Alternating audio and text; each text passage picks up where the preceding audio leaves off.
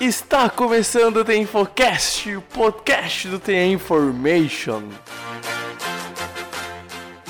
Joga pro alto e reza! Oh my God! Davis is going to run it all the way back! Auburn's going to win the football game! Auburn's going to win the football game! Pass is intercepted at the goal line. A vitória do Kansas City Chiefs!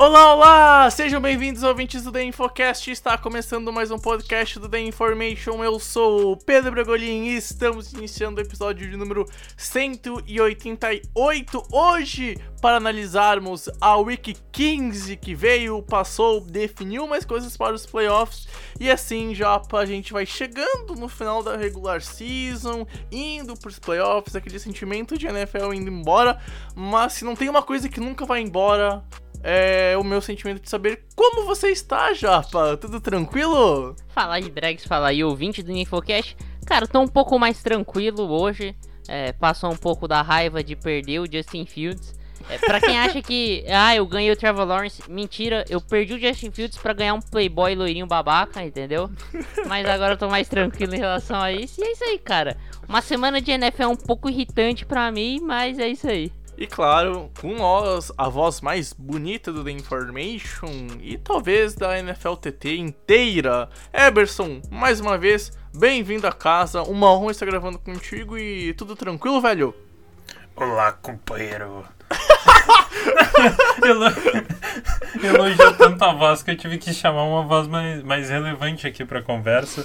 Ma- Mas tá tudo bem. Nessa última semana pacífica entre nós e o Japa, né?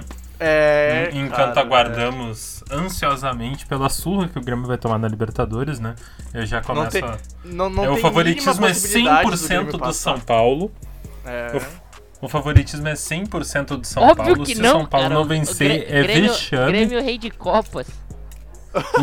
Não, não, esse Grêmio não, tá louco. Pra mim, o São Paulo tem tudo pra humilhar o Grêmio, cara. Ih, Mas foi uma grande semana, embora eu tenha perdido uma quantidade exorbitante de dinheiro que eu estava contando para as festas de final de ano, graças ao, ao New York Jets, que, que agora é a franquia que eu mais odeio. Na verdade, o Los Angeles Rams é a franquia que eu mais odeio, assim. Porque, Justo, justo, justo. cara, isso não, isso não pode acontecer. Um time sério não, não pode fazer isso. A É. gente viu, a gente viu o Jets deliberadamente perder um jogo pro Raiders. Eles decidiram perder. Eles perderam porque quiseram pro Raiders.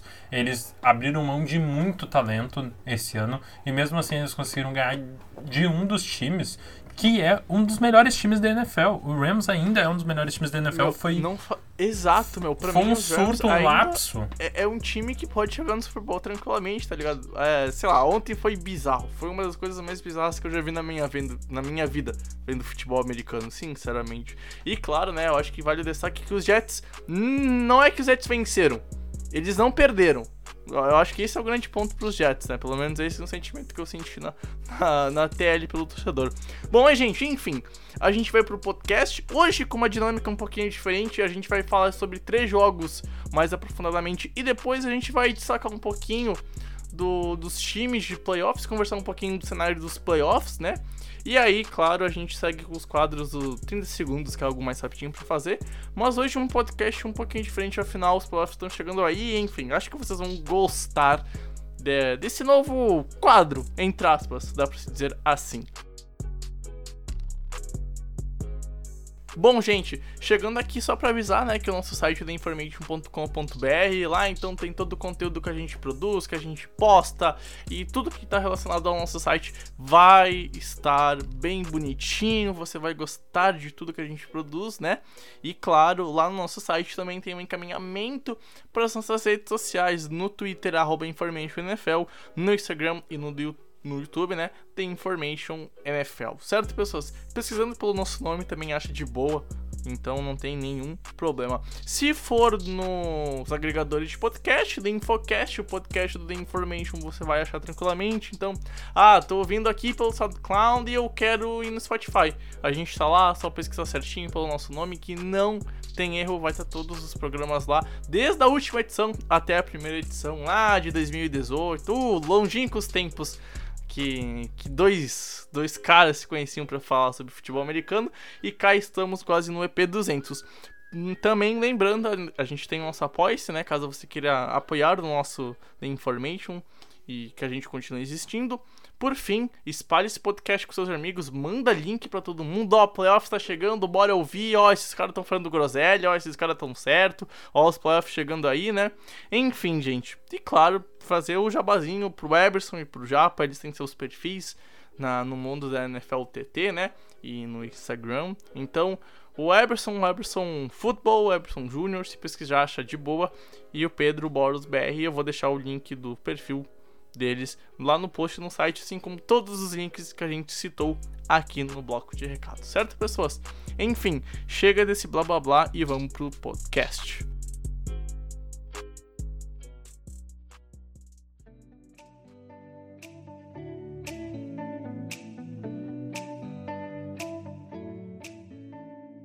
Bom, pessoas, vamos lá então começar falando um pouquinho dessa rodada que aconteceu na, nessa última semana, né? Principalmente no domingo, teve jogo no sábado também. Isso a gente vai deixar para falar um pouquinho mais pro fim do episódio, né? Quando a gente for conversar sobre o cenário de playoffs.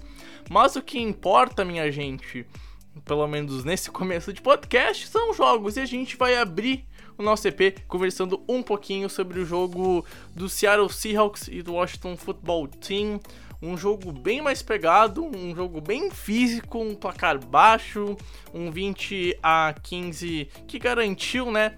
O Seattle Seahawks nos playoffs, Washington, mesmo com a derrota, ainda é líder de divisão, então vai para a postseason em 2020, né, Pedro? Por enquanto.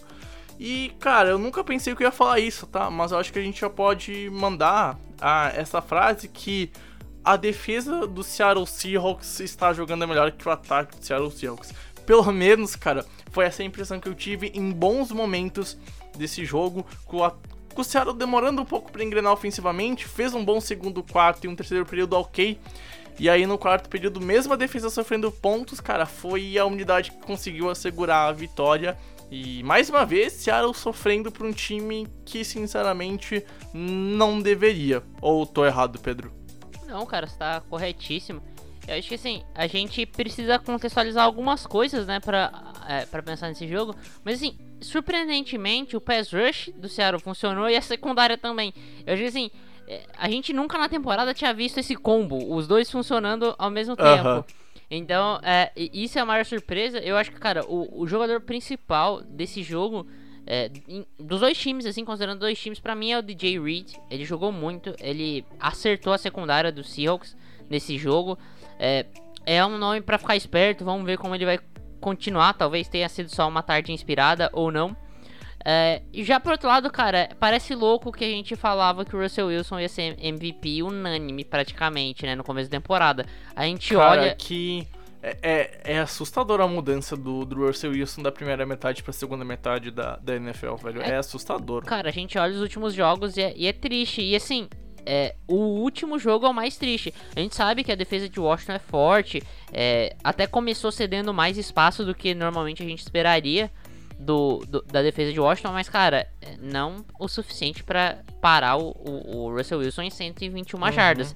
Nenhum QB que tem o nível do Russell Wilson deveria ser parado a 20, 121 jardas aéreas, tá ligado? Isso é, é, é inaceitável para um cara do nível do Russell Wilson. E, e, do outro lado, cara, a gente tem um Washington que tem uma defesa realmente muito forte, mas que desde o começo a gente falou, cara, esse time abandonou o seu ataque. Eu falava isso na época dos previews, na época do draft. E foi o que a gente viu mais uma vez, cara. O Danny Haskins até tentou lutar. E essa é uma boa observação desse jogo. O Haskins não é o QB que todo mundo pintava. Ele teve um começo devagar, ele lançou as interceptações em lances bobos, mas ele mostrou muito talento nesse jogo contra o Seattle. E, e, cara, no final do jogo a gente vê o, o Haskins tomando um sec, é, dois secs em sequência, numa terceira para 10 e numa quarta para 19, em que simplesmente a OL, cara, não, não deixou ele lançar a bola. Então, assim. O, o time ofensivo do Washington é. é triste. E, cara, e, E é, assim, é triste. E assim, no final do jogo, só pra finalizar, é, eu, eu via que assim, se a OL desse um mínimo de apoio ao Dwayne Haskins, eu acho que o Washington viraria a partida, porque o Haskins estava muito bem. Só que a OL Uhum. desistiu do jogo. A OL simplesmente falou: ah, não, pra mim já deu. E, e deixaram ele tomar dois sacks ridículos.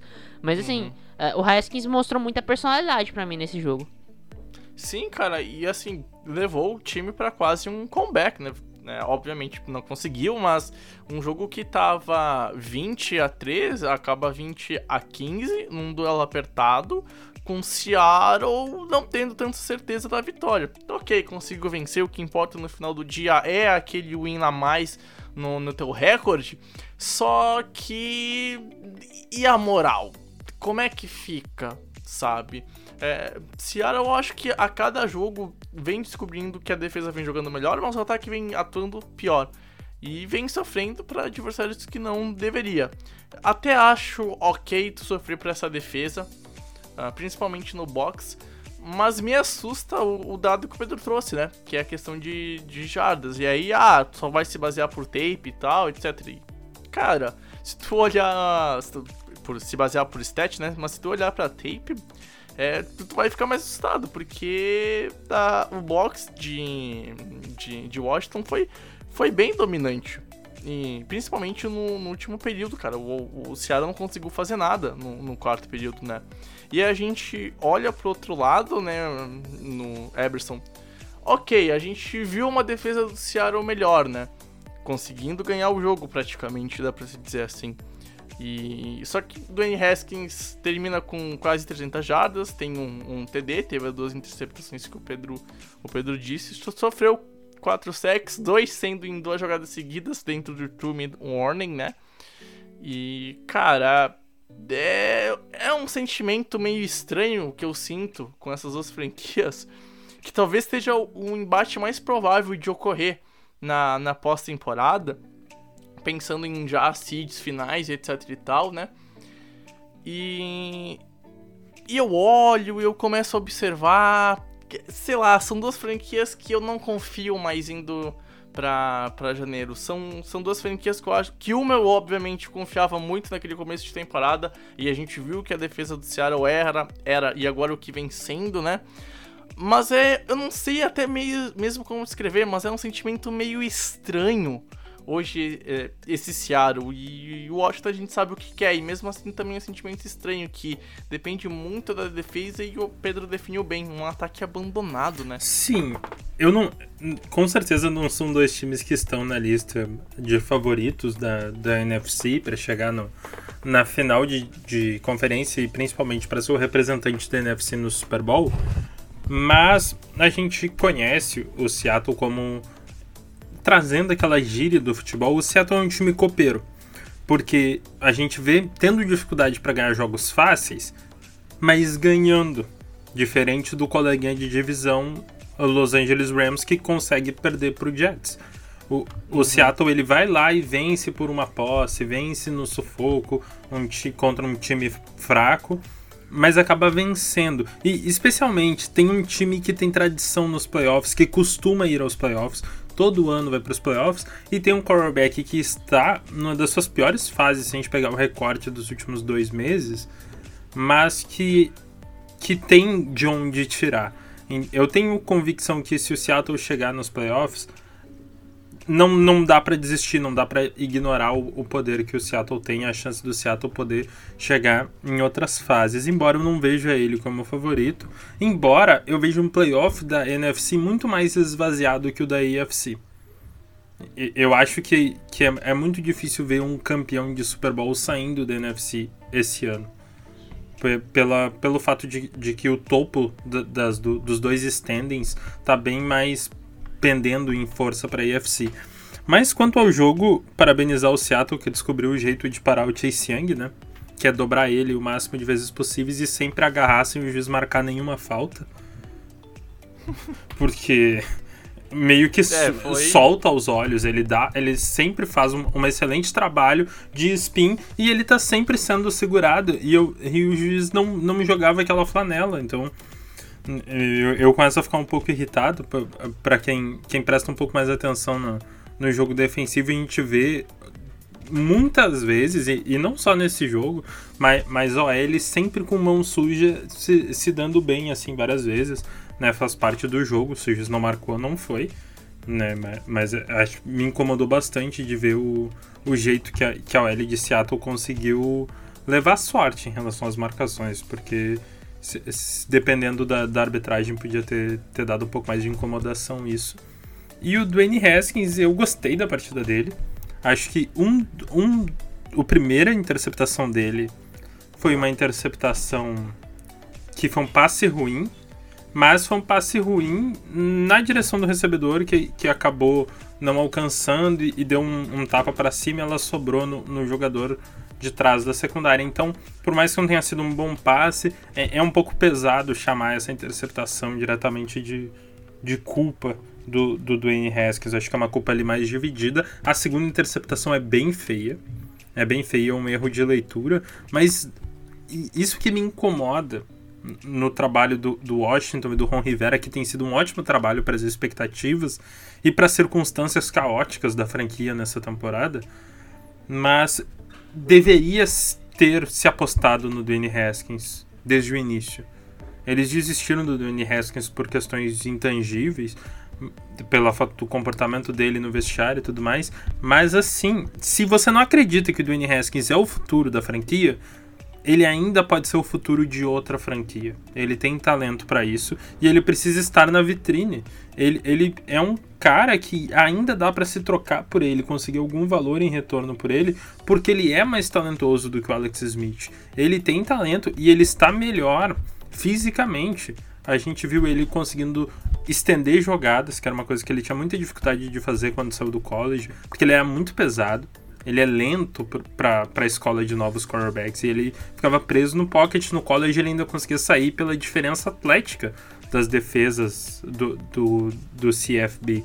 Mas simplesmente ele, ele tá mais magro, ele tá mais leve, ele conseguiu escapar do pocket, estender jogadas, ele conseguiu fazer corridas importantes, conseguir first downs relevantes com as pernas, por mais. Ele nunca vai ser um Kyler Murray, nunca vai ser um Jalen Hurts, muito menos um Lamar Jackson, mas ele pode ser um quarterback moderno, que ele não vinha sendo. Ele tem potencial, eu gostaria de ver ele eventualmente num Colts, num Steelers, eu acho que ele pode ser trocado por um outro time que tem um QB que tá de, de saída ou próximo da aposentadoria, porque ele, oh, ele tem oh, talento. solução aí, Pedro, pro teu Jaguars.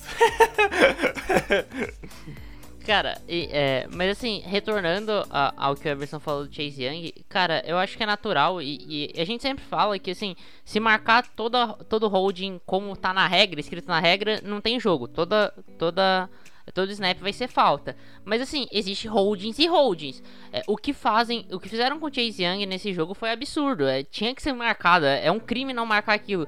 E aí a única explicação para mim é que existe na regra do no livro de regras da NFL ali na regra de holding, existe uma é, Aaron Donald exception, que quando é no Aaron Donald você pode aliviar e não marcar holding. E eu acho que o Chase Young tá se enquadrando nessa Aaron Donald exception por ser tão diferente assim, né? Por, porque cara, o Chase Young para mim é, é, sei lá, é, eu consigo enxergar poucos caras no edge melhor que o Chase Young e assim, no, no hoje, no presente, eu acho que a gente tá vendo um cara que é um talento geracional que vai, vai acabar se tornando o melhor edge da liga sem comparação, tal qual é, por exemplo, Aaron Donald para os defensive tackles.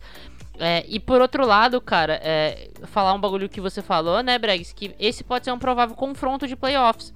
E, e cara, a questão aqui no, nos playoffs é a gente viu um Washington Redskins com o QB jogando de última hora, sem se preparar o Dwayne Haskins, né? Tão bem, né? Ele teve, sei lá, preparo no meio dessa semana. Talvez se o Dwayne Haskins continuar no time, ele vai ter uma química melhor com seus jogadores, principalmente com o Terry McLaurin, né? Que é o, é o principal recebedor do time, que, que fez sete recepções, mas ainda dá para evoluir nesses números se tiver mais química com o Dwayne Haskins. E, cara, a gente viu o, o, o J.D. McKissick é, carregando a, a, a, o jogo corrido do, do, do, do, do, Washington. E, cara, ele não é starter em lugar nenhum da liga. Então, com o Antônio Gibson, eu acho que esse pode ser um confronto uhum. interessantíssimo entre Seattle Seahawks e Washington é, Football Team. E eu não consigo ver favorito para nenhum dos dois lados, assim, com muita força, é, cravar um, um vencedor. Concordo, cara, concordo. É talvez seja um dos duelos mais equilibrados que a gente possa ter na, na primeira fase dos playoffs, observando o que podemos ter visto nesse jogo da, da regular season, cara. E, e não é menosprezar a Seattle nem nada, né? É um time que hoje é melhor, mas na performance em campo, cara, é assim, Seattle me preocupa, sinceramente.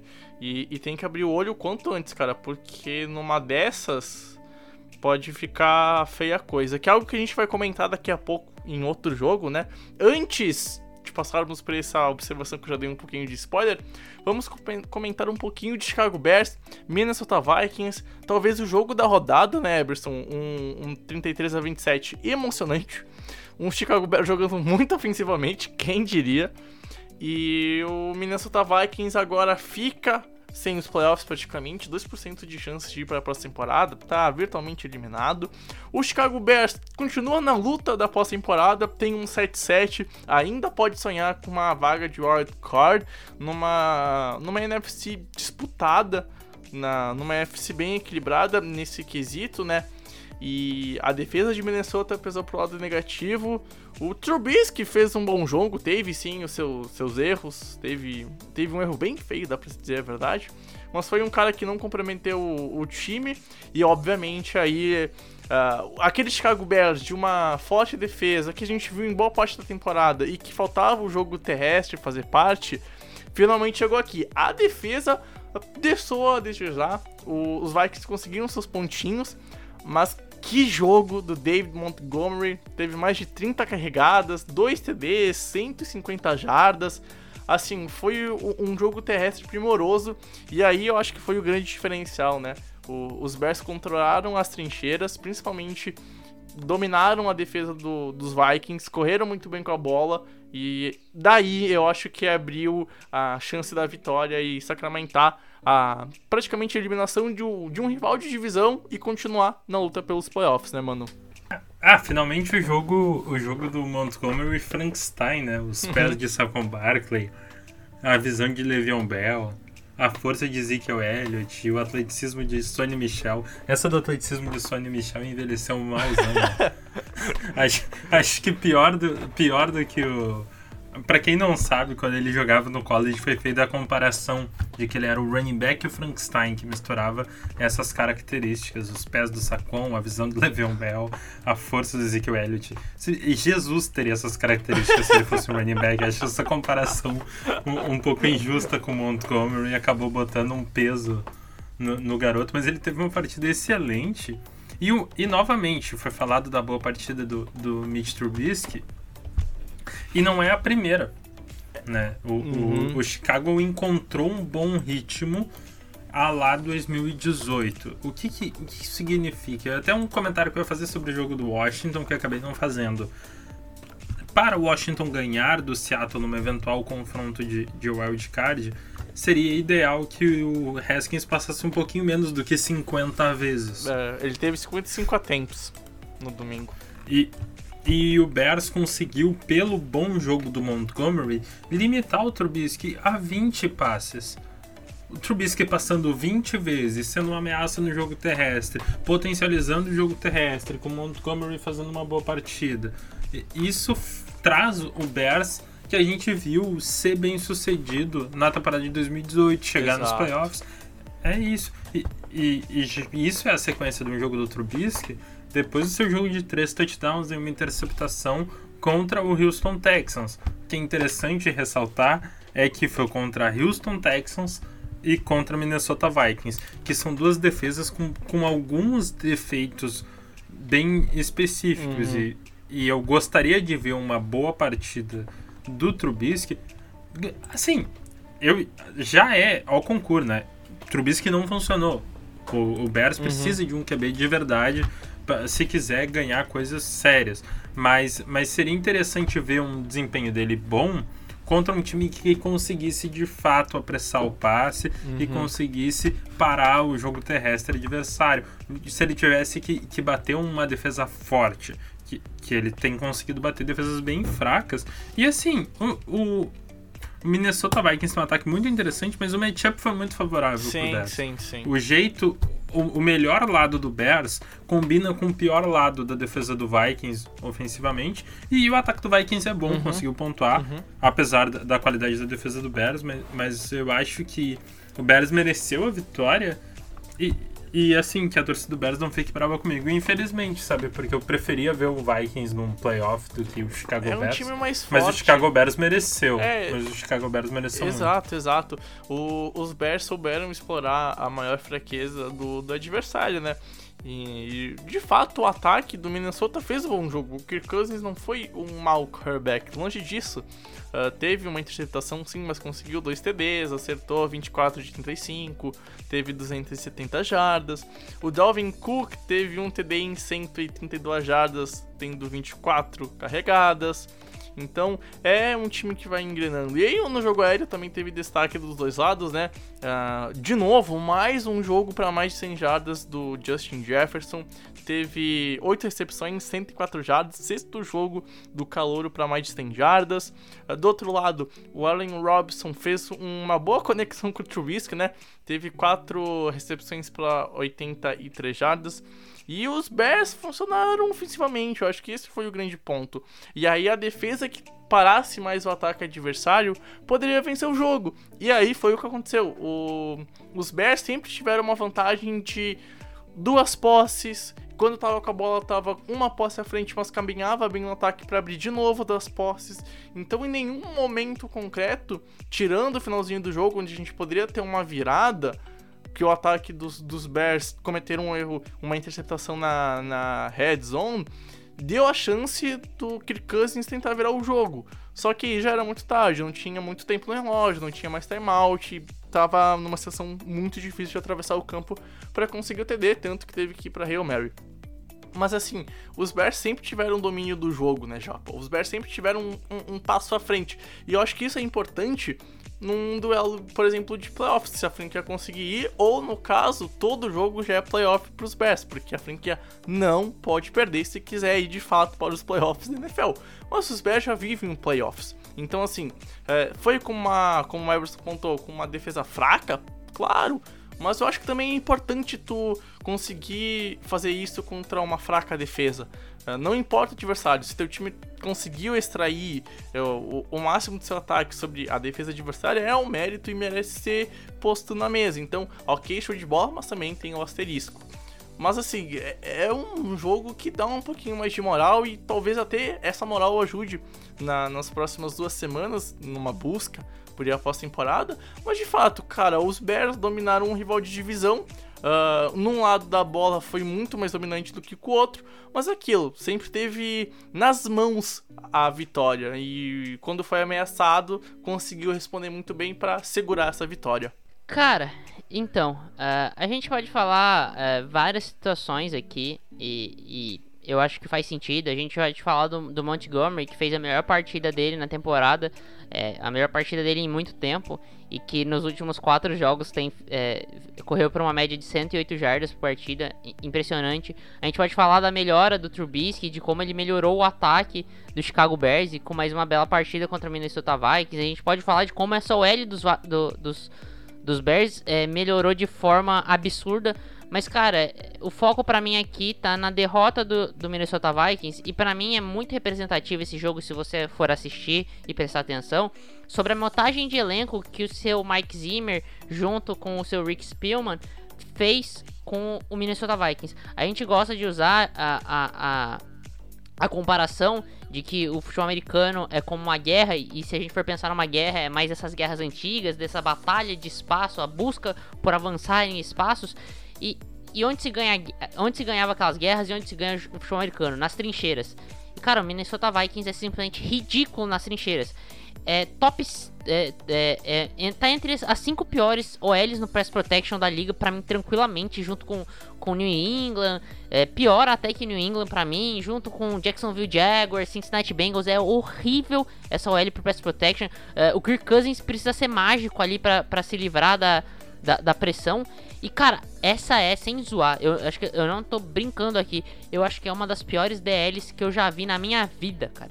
Eu acho que eu, poucas vezes eu vi um time tão tão pouco talentoso na linha defensiva como esse time do Minnesota Vikings. É ridículo, cara. Eles não conseguem fazer, fazer nada, eles não conseguem parar a corrida, eles não conseguem é, apressar o passe, eles não conseguem chegar e sacar o quarterback adversário, não importa se mandam blitz. É, quando mandam blitz ainda surge um mínimo de coisa, mas, cara, esse time é muito mal montado. E o Minnesota Vikings morreu exatamente por isso, cara. O Kirk Cousins tá simplesmente abandonado pelo OL. Não é de hoje, a gente já vem falando isso há alguns podcasts. E, cara, a DL do Minnesota Vikings é, é triste. É, me dá tristeza. E, e, assim, não é nem modo de falar, me dá tristeza de verdade ver o, essa DL uhum. dos Vikings jogar. Porque, cara, é, parece que vai tudo por água abaixo porque simplesmente negligenciaram as trincheiras, que é a parte mais importante do futebol americano. Então, cara, é, é ridículo. E assim, é, é por isso que perdeu o jogo. É, o Minnesota Vikings é um time que, assim, tem muito talento. É um time que ainda segurou as pontas. É, a secundária errou bastante, errou, mas teve seus momentos. É, a, a, a de linebackers consegue fazer alguma coisa. O ataque uhum. tem seus talentos. Adam Thielen, Justin Jefferson. O Kirk Cousins está sendo um bom quarterback nas últimas semanas. É, o Dalvin Cook é um dos melhores running backs da liga. Mas, cara, sem trincheiras você não ganha. E simplesmente o Minnesota Vikings negligenciou totalmente as trincheiras nos dois lados da bola. Cara, nada mais representativo que essa derrota para mim. E assim, é, é uma derrota para mostrar que o Minnesota Vikings tomou o caminho completamente errado, cara. Se investiu muito mal nesse time do Minnesota Vikings. E, e aí tu tá custando, porque vamos falar a verdade, em skill positions, né, no ataque, tu tem condições de ter um time de playoffs, né? Pra mim, tanto que tem um cara que deve estar tá na corrida do, do Offensive Rookie of the Year, né? E, e, na defesa, tu tem, apesar de uma secundária muito jovem, que para mim jogou acima do que eu esperava. Não que foi muito bem, né? Mas eu esperava uma secundária pior. Só que, cara, concordo em número, gênero e grau, já. De verdade. É, e aí complica tu querer vencer, vencer o jogo. E eu acho que ontem ficou claro, porque a gente viu um duelo contra um time que tenta correr mais com a bola e que conseguiu fazer isso de forma impecável, cara. Tu, tu, tua DL não conseguiu fechar gaps, tua DL não conseguiu chegar no QB. Tu, tua DL não conseguiu fazer nada, não conseguiu incomodar o ataque do Chicago Bears. Ele tomou 33 pontos para esse ataque. Então é, é, fica a reflexão para ano que vem. Sofreu com problema de cap esse ano, então teve suas dificuldades, mas mesmo assim, cara, poderia ter dado uma olhadinha um pouco melhor. Não fiz, mas não é uma situação, lógico, para se preocupar para os próximos anos. Kirk Cousins tem contrato renovado já e vem sendo um bom QB. Uh, é um cara que para mim aquela o meme do Kirk Cousins pipoca whatever já morreu não existe mais só se preocupar um pouco mais com as trincheiras porque eu concordo tanto que eu Pedro Bregolin prefiro um time com trincheiras melhores do que um time com skill positions melhores e talvez nem um QB tão bom. Se o teu QB for bom o suficiente para não fazer M, ser um pouquinho acima da média, tu dando ele um time melhor, tu consegue ir mais longe na minha, da minha opinião. E aliás, já vou aproveitar o gancho então, porque eu vou começar esse próximo jogo com polêmica, Eberson e Pedro. E aí eu quero ver se vocês vão concordar comigo. Por que o Kansas City Chiefs, meus amigos? Para mim, brinca de perder jogos e vem conseguindo ganhar. Por quê? Porque tem um QB surreal, o maior talento da NFL da história para mim. É um time em skill positions muito boas, só que brinca de perder jogos. Ontem, para mim, é um exemplo muito grande disso. Mais uma vez, é mais um jogo que o Kansas City abre de vantagem e aí então acaba passando muito sufoco no finalzinho. Só que abre uma vantagem grande que fica difícil para o adversário tirar. Só que assim, uma hora vai dar M. Uma hora tu vai, tu vai acabar perdendo.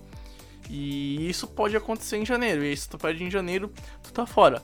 Mas de novo, Japa, e eu, eu acho que tu vai concordar que a gente já teve conversas assim.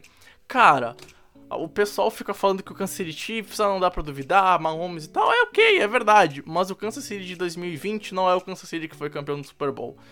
E assim, o Drew Brees, que obviamente não tava 100%, e para mim ficou claro isso, principalmente no começo de jogo, foi o pior quarto, foi o pior primeiro quarto da história do Drew Brees. Uma interceptação, cinco passos sentados, nenhum completo, e daí obviamente nenhuma jarda. Deu um baita caldo, cara, para essa defesa e quase venceu o jogo.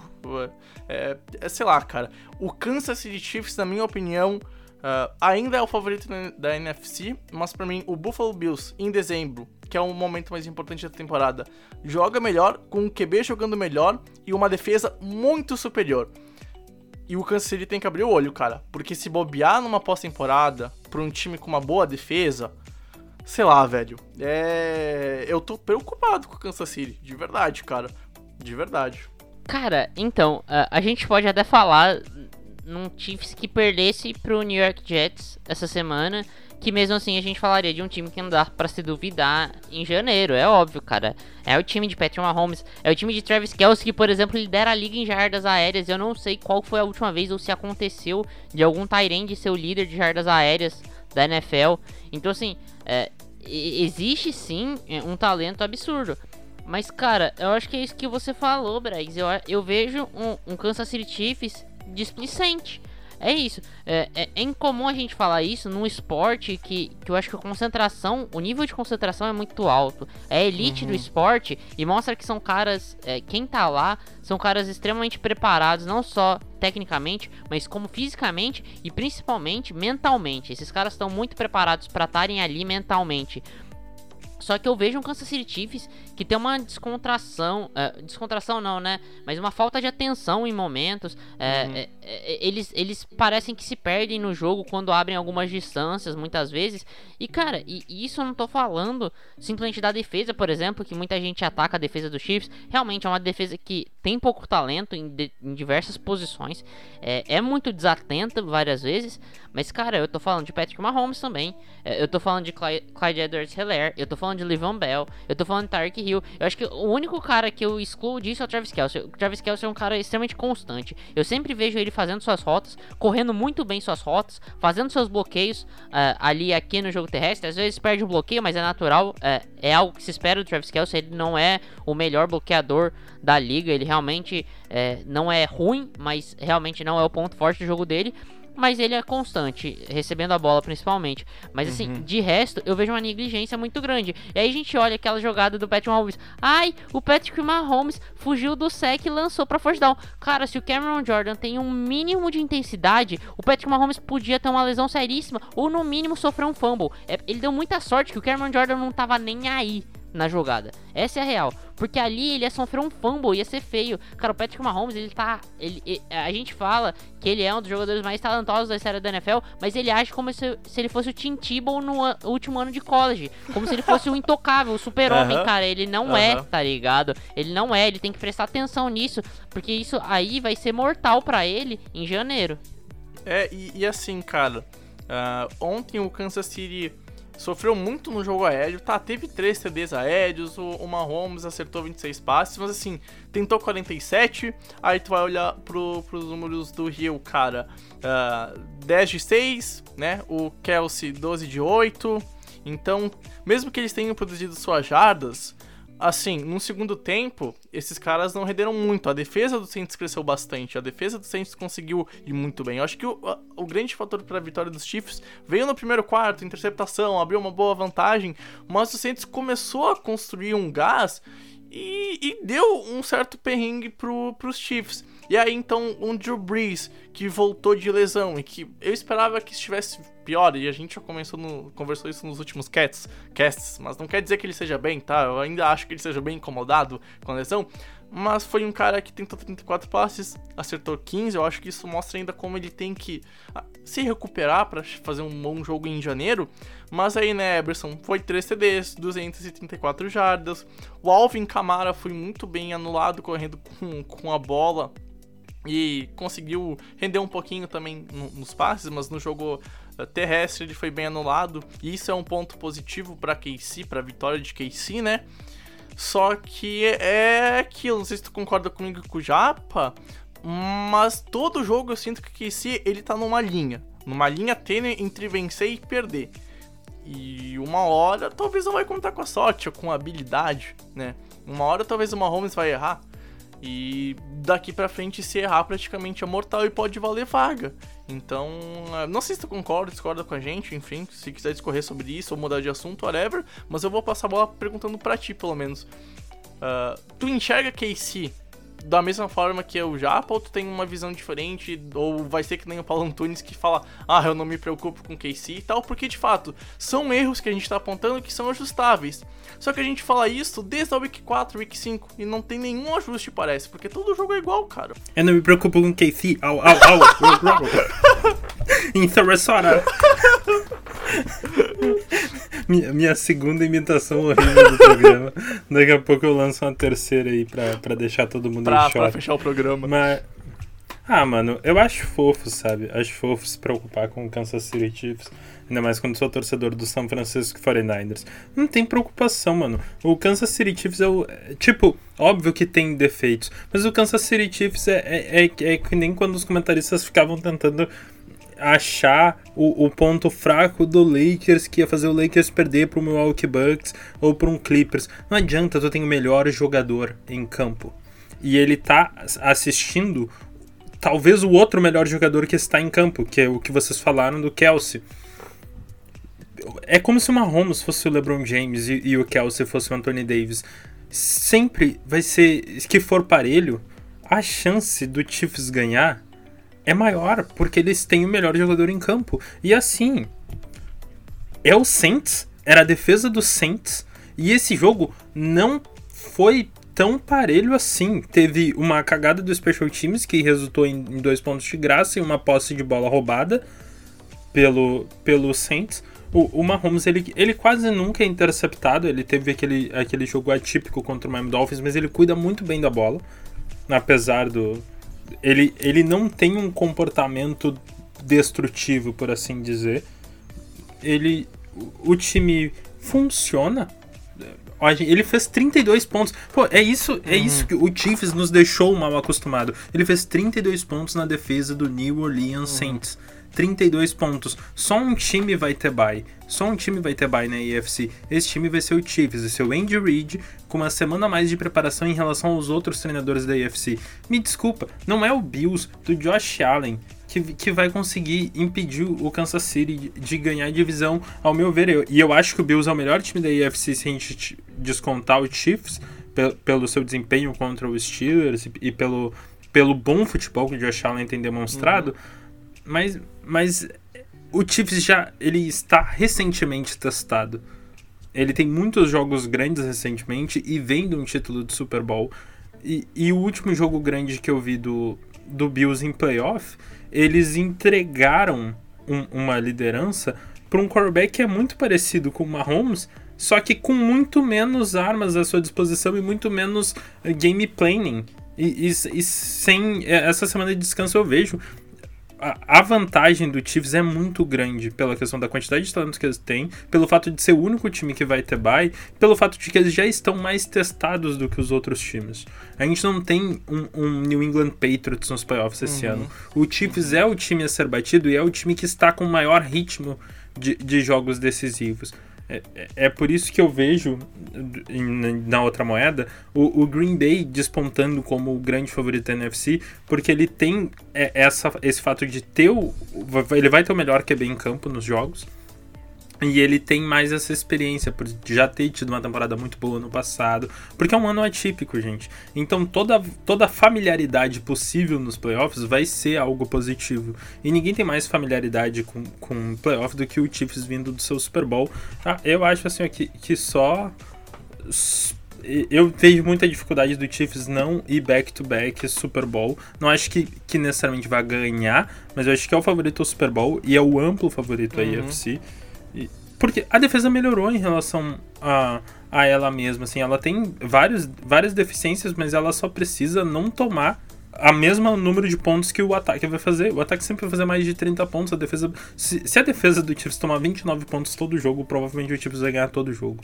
É, é, é, aham, não, eu entendo, porque, tipo assim, eu bato muito nessa bola dos Chiefs há algum tempo, e mesmo assim, pra mim, o favorito pra levar a, UFC é os Chiefs. Eu ainda acho que os Chiefs vão de novo pro Super Bowl, mesmo com todos esses erros. Só que eu acho que esse ano os Chiefs têm mais chances de cair fora do que no ano passado. Não que vai acontecer, obviamente, mas pra mim eu acho que os Chiefs esse ano eles brincam mais com, com o perigo. E eu acho que isso tem que, ter, tem que ser ressaltado, porque ah, pra mim tomar 29 pontos de, de um time que tem um QB que voltou com 11 costelados fraturados e tomou 3 CDs aéreos pra ele mesmo, sendo que ele passou 15 vezes, eh, eu acho que também é um ponto pra tomar cuidado. Então, ah, eu só me preocupo com esse lado, de talvez KC ah, tá com uma mente muito acima, não um salto alto, porque acho difícil o Andy Reid tá, no salto alto. Só que tem algumas coisas que eu acho que se tem que tomar cuidado. Porque pode sim ser explorado e pode acabar tendo aquele deslize que talvez tire KC de um back-to-back, né? Porque hoje, para mim, cara, eu acho difícil KC não ir no Super Bowl. Mas eu não duvido que se perder numa final de conferência contra um Buffalo Bills da vida, alguma coisa assim. Então, eu acho que tem que ter, tem que ter esse atento, né? Enfim. Uh, com isso, eu vou continuar e a gente vai então, né, pro nosso, entre aspas, quadro novo. Uh, temos ainda, deixa eu ver quanto tempo de gravação, mais uns 15, 20 minutos para comentarmos dos cenários de playoffs. E eu vou começar então puxando, né, o nosso cenário de playoffs na EFC para continuar no assunto dos Chiefs, né, fazer o gancho.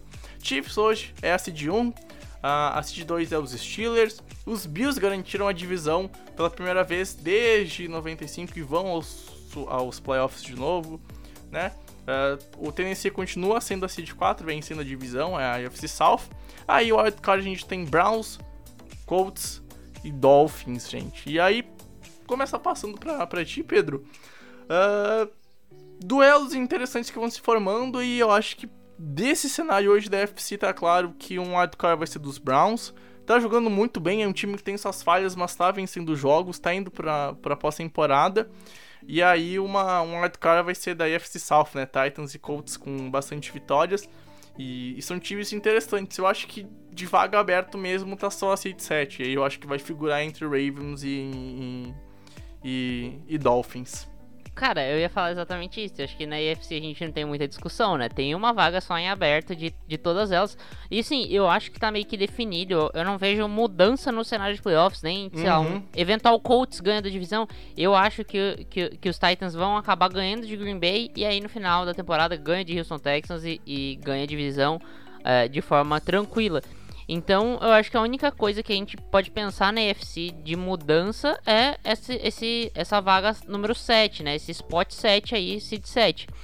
Que fica entre Baltimore Ravens e Miami Dolphins. Cara, e assim, os Ravens enfrentam os Giants e os Bengals, e os Dolphins enfrentam os Raiders e os Bills. É, fica é, difícil não fica. colocar é, Ravens, porque, cara, eu acho difícil o Miami Dolphins é, acabar ganhando os dois jogos. Eu acho que assim, se existe alguma esperança é os Bills não brigam por posição mais. É, uma eventual situação em que o Tennessee Titans, por exemplo, perde um jogo e aí acaba que, independente de Titans ou Colts, ninguém chega no Buffalo Bills e aí simplesmente eles entram com todos os reservas e aí eles ganham dos Bills e tem uma vitória contra os Raiders. É possível, entendeu? É, Miami tem que se agarrar em algo desse gênero, mas eu não vejo Miami ganhando de Buffalo Bills com os dois times inteiros. E, e, os Ravens não vão perder nem de New York Giants sim, Cincinnati Bengals, desculpa, e, mas, e, cara... Vamos, e, vamos ser sinceros, e, a, e, agora eu sei que o Everson vai abrir o sorrisão.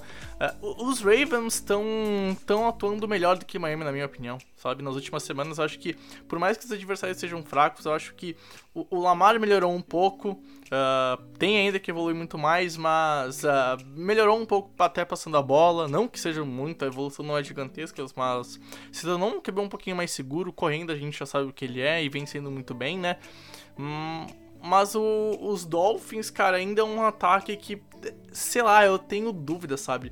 Uh, o pessoal acho que põe muito Tua já como franchise quarterback, um cara que vai ganhar jogos, etc, etc e tal. Acho que, eu acho que não é bem assim, eu acho que tem que ter calma. E, e eu acho que num todo eu vejo os Ravens um time um pouco mais preparado para fazer alguma coisa até em final de temporada, né?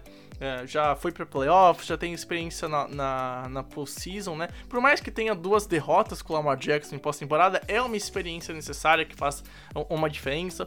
O, o elenco do Dolphins é um elenco jovem, inexperiente em, em essas situações, então acho que pode acabar pesando. E às vezes eu acho que tem até a questão dos Bills na semana 17, não sei se vocês concordam, mas também eliminar os Dolphins, sabe? Os Bills vão entrar na semana 17 com a chance de possivelmente eliminar o Miami Dolphins de ir pros playoffs. E aí é lembrar, é rivalidade, é divisão. São dois times que se odeiam, que se enfrentam duas vezes todo ano. E que se um tiver a oportunidade de eliminar o outro, vai fazer. Porque eu também acho que esse de dois esteja em disputa. Talvez. Tem que contar com derrotas de, dos Steelers. E por mais que o calendário dos Steelers esteja ok, por exemplo, tem o Cincinnati deve ganhar, a gente tá gravando no final da segunda, mas ao que tudo indica, sei lá, acho que o cenário tá bem montado, mas talvez os Bills ainda briguem por uma por uma seed um pouquinho maior. E aí a questão, acho que a grande disputa realmente é a seed 7, Eberson. A, a começar, tinha que tirar a seed 7 da NFC e dar pra AFC, porque o sétimo time da, da NFC vai ser uma Uhum. palhaçada.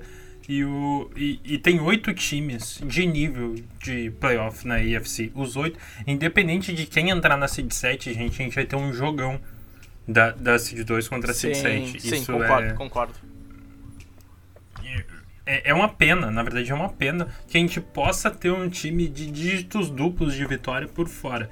E, e é interessante pensar essa questão da rivalidade, né? Porque a classificação do Dolphins passa por um jogo contra o Bills. E, e, e a classificação do Ravens pode passar, por exemplo, pela vitória do Steelers sobre o Colts. É. Até que ponto é interessante para os Steelers essa vitória sobre o Colts? É, é, é algo, é algo curioso que pode acabar balançando o, o cenário da- das standings, porque eu não vejo, e- e- eu não vejo qualquer, eu vejo, por exemplo, se o Bills for a seed 2, não, se o Steelers for a seed 2, ele pode cair para qualquer seed 7.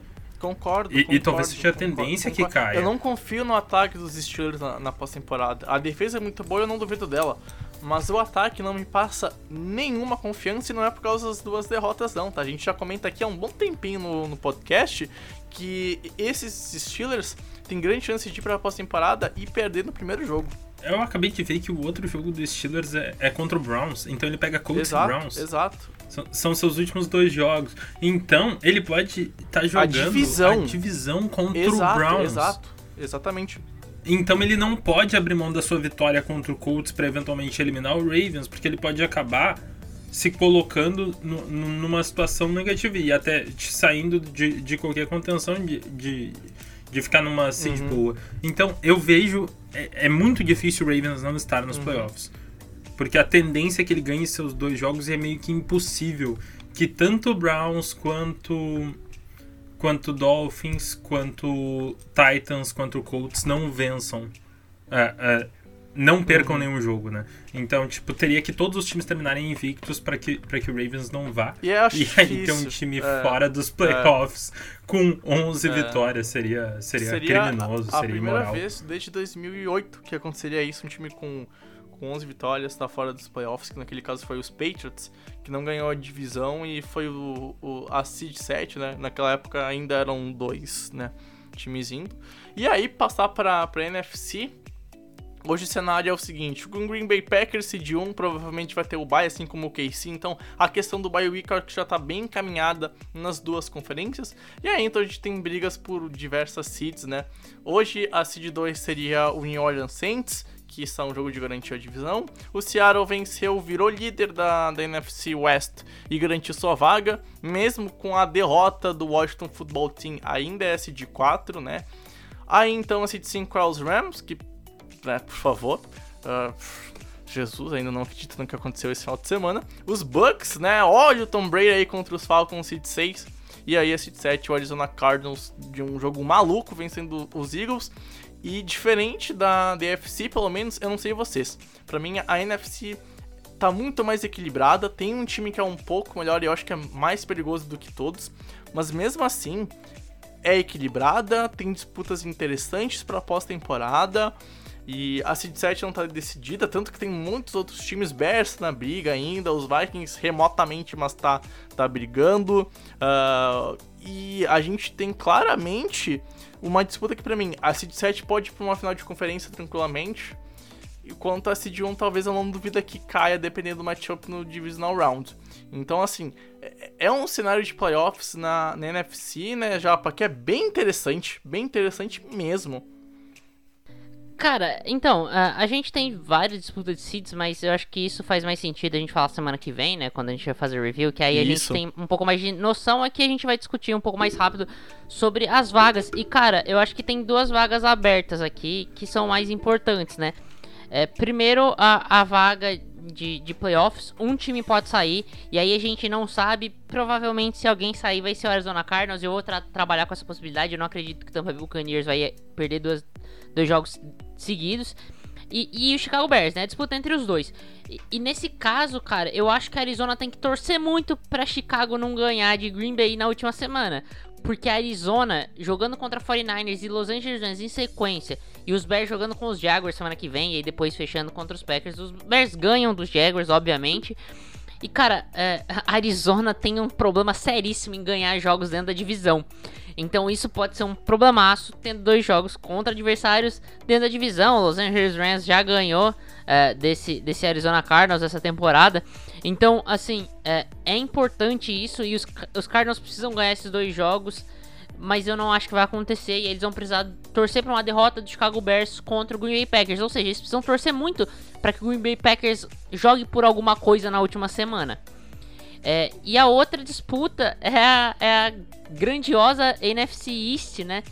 E, que, cara, tá todo mundo em aberto, né? Todo mundo pode ser campeão uhum. dessa divisão, ainda mais porque os últimos dois jogos são tontos confrontos divisional entre eles. Então, assim. É uma maluquice, é, é uma maluquice essa tá divisão. Tá completamente em aberto. É, o Washington tem a vantagem, óbvio, porque além de estar tá lá, é o melhor time. Mas, cara, qualquer um pode ganhar essa exato, divisão. Exato. E, e assim, uh, eu acho que o Washington é um time um pouquinho melhor, né, Eberson? Um mas eu não duvido do Cowboys ganhar. É, é um time dos Cowboys que vem jogando bem, uh, vem encontrando um, um, pouco do seu ritmo, pós tanto caos, vem fazendo um bom final de temporada em dezembro. Acho que isso é importante ressaltar, né? E assim, há uns meses atrás a Seed 4 era passeio, ia pra, pra pós-temporada passear. Hoje eu acho que não. Hoje eu acho que ela pode causar um, embate interessante, porque vamos supor que os Rams consigam ir pra pós-temporada cara, perdeu pros Jets, né? E assim, uh, não que isso seja parâmetro, mas, né, a confiança que eu tinha nos Rams e assim, eu acho que ficou um pouco apalada, por mais que eu não subestime esse time, principalmente essa defesa. No mau dia do Jared Goff, o seed 4 da, da NFC East pode fazer um, um crime contra essa defesa. E assim, é difícil? É difícil, mas eu acho que existe tanto para Washington quanto para o os Cowboys, que são a, os times que figuram mais próximo, e até o, o, os Giants. Que, aliás, tem uma boa defesa, a defesa dos Giants. Então, assim, é, é um cenário que está muito em aberto ainda e até a definição dos cards, né? Que provavelmente vai mudar para a Week 17. Acho que entre eles qualquer time pode vencer, mas ao mesmo tempo, para ir para os playoffs e não ser para passear, só o Washington. Eu acho que que, que existe uma alimentação bem grande nos outros times. O Washington teve um, um crescimento maior. A gente sabe que o Cowboys melhorou com a volta do Dalton. E, e, por isso que vai ser um jogo interessante, mas eu, eu não vejo nenhuma possibilidade de uhum. upset do, da, da Seed 4 contra a Seed 5, se, caso não seja o Washington jogando. E, e a, vaga que mais me, me, me traz questionamento é quem vai, como vai ficar a organização da NFC West, porque os próximos jogos do Rams são literalmente contra Seattle uhum. e Cardinals. Uhum. Sendo que Seattle e Cardinals também vão jogar entre eles. E, e todos eles vão enfrentar os, o São Francisco, com exceção do Rams, que já jogou contra o São Francisco duas vezes. Então, vai ser suco de rivalidade nas últimas duas rodadas, daquele jeito maravilhoso que era o Campeonato Brasileiro. na época que, que terminava sempre com clássico uhum, regional. Concordo. Que eu não sei, eu não sei porque acabou, mas eu sei que começou porque o Grêmio entregou um jogo pro Flamengo. Deliberadamente, o jogador entrou dizendo assim: entrega, entrega, entrega, que era pro, pro Inter não vencer sua própria partida. Então a, a CBF decidiu que todo jogo tinha que ser decidido diretamente num clássico, que eu acho que é algo que a NFL podia fazer. Eu sinto muita falta de não ter, por exemplo, um Colts e Titans ah, na última rodada. Bom demais, velho. Esse seria jogo, nossa, ia ser mágico, ia ser especial. E a NFC West vai nos, nos presentear com, com essa sequência maravilhosa nas próximas uhum. semanas. Eu, eu imagino que vá passar Rams, Cardinals e, e Buccaneers. A, a questão é se vai passar o terceiro time da NFC West uhum. ou o Bears, né? Mas o, o Bears tem esse confronto contra o Packers. E por mais que o Packers não esteja brigando por nada, pode chegar lá sem brigar por nada, ele já tem a bye. E se ele já tiver a bye, ele já tem uma semana de descanso. Não é tão interessante assim duas semanas de descanso. A gente viu que isso ritmo, pode causar. Etc. Aliás, uma das coisas que me preocupa em ter o bye é ó, ó, muito bom ter o bye e tal, e faz muita mais vantagem, Mas às vezes em começo de partidas de playoffs, pra quem tem Bahia, eu não sei se vocês vão concordar ou discordar de mim, mas às vezes parece que o time demora um pouquinho para o primeiro quarto entra meio desligado, enquanto o outro time já, já entra no 220. Então, às vezes tu ficar um tempinho parado, no caso dos, Bear, dos Packers ter duas semanas se conseguir de fato garantir o bye semana que vem, então talvez seja um ponto, cara, não sei, preferiria não poupar. Eu começaria com os titulares e aí, no encaminhar do jogo, tá, eu vou garantir, já ganhamos aqui, deixo tirar meus titulares. Mas eu não entraria assim, ah, reservão, terrão, vai lá. Não, não faria, sinceramente. Por dois motivos. Porque é um jogo que te dá ritmo de playoff. É o Bears lutando pela vida uhum. e é um uhum. clássico. E, e por causa do exemplo negativo que o Baltimore deixou no seu bye duplo, né? O, o Baltimore forçou um bye duplo porque já estava classificado com a seed 1. E aí ele descansa na semana 17. Isso. E aí entra fora e do E aí ritmo. ele tem a bye e ele entra num primeiro tempo apático contra o Titans e o jogo no segundo tempo já está fora de mão quando eles realmente uhum. engatam um, um, um, ritmo de futebol americano. Então eu não vejo os times fazendo uma bye dupla. Eu, eu, eu pelo menos não espero uma bye dupla assim. Uh, por definição, né? Poupar um jogador que outro, limitar um snap que outro, mas jogar o jogo a sério para vencer com as melhores peças saudáveis uhum. disponíveis, até para eliminar um rival de divisão, que é o caso do, do Packers. Então isso pode isso pode ajudar muito o, o, terceiro time que sair da NFC West, porque vai ser muito difícil o Bears engatar a sua segunda vitória. Provavelmente ganha o primeiro dos próximos dois jogos, né? Mas os, o vencer do Packers vai ser bem difícil. E com isso, gente, passamos o cenário de playoffs. Semana que vem a gente vai entrar mais a fundo e provavelmente o preview da, da semana 17 vai ser só conversando sobre playoffs e os jogos que importam. Então, é, a gente vai falar muito ainda desse cenário que ainda tá um pouco nebuloso. Tem que decidir mais um pouquinho depois da semana 16. E a semana 17, então, é uma loucura de playoffs. Vale muito a pena. Todo jogo no domingão da semana 17 é, é, é importante, até valendo pick de draft lá em cima e tal, né? Vai que uma maluquice e a pick 1 de dono, acho difícil acontecer. Mas o que importa é que, cara, todo jogo tem importância agora. De verdade. Alguma coisa vai mudar na tabela, seja lá em cima ou seja lá embaixo.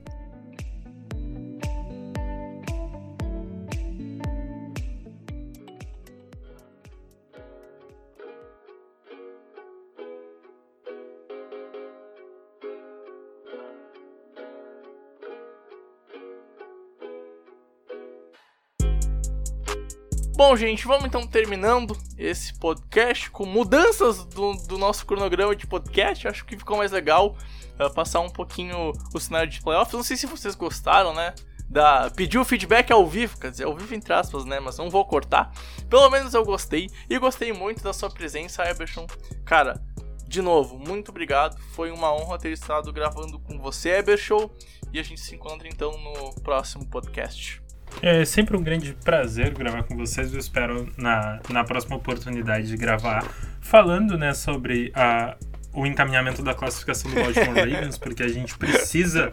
A gente precisa. A gente precisa do, do, dos jogadores mais interessantes da história da liga nos playoffs, como quarterback até para ver se ele realmente prova essa narrativa de que ele é pipoqueiro na, nos playoffs ou não, e tendo a oportunidade de falar com um pouco mais de profundidade sobre ele, a, a segunda vinda né, do Michael Vick em Filadélfia, Jalen Hurts, a salvação, o futuro. É, e com, com, essa, com esse momento de ufanismo, Jalen Hurtista, eu, eu, me despeço, foi um grande prazer. Abraço Japa, abraço Pedro e, e abraço ouvinte que teve que me aguentar aí fazendo essas imitações ridículas. Everson, muito obrigado. E volte com imitações, eu gostei, cara. Eu, eu gostei. A primeira foi muito boa, cara. Pedro, então, mais um MP pra conta, mais uma rodada fechada, rumo ao EP200 e ao Week 16, né? On to Week 16, né? Porque aqui a gente é filósofo do Bill Belichick. Cara, mas o que importa é que obrigado pela presença, tamo junto e até mais, mano. Valeu, Bregs, valeu, Eberson. Sempre um prazerzaço estar aqui com vocês, fazendo mais da Infocast. Obrigado, ouvinte aí que escutou a gente até aqui. Foi um baita de um podcast. E, cara, é, eu finalizo mandando os Rams tomar no cu, né? Porque eu não mereço ter sonhado a temporada inteira com o Justin Fields no Jaguars para no final eles perderem pro New York Jets, né? Vai se fuder Los Angeles. Com esse amor e carinho do torcedor, a gente vai encerrando o podcast. Muito obrigado, amigo ouvinte, a quem ouviu uma hora e cinco de podcast. E, por favor, pegue, espalhe o, o nosso cast com seus amigos. Playoffs está chegando. Ajude a gente a crescer também, né? Tudo que a gente citou de link para seguir a gente e quem participou vai estar tá, então lá na descrição do podcast no post, né? Então vai lá, dá uma moralzinha. Tamo junto, valeu, foi um prazer inenarrável ter estado com você, Eberson, com você, Japa, mas principalmente com você, amigo ouvinte. Tamo junto, valeu e tchau, tchau!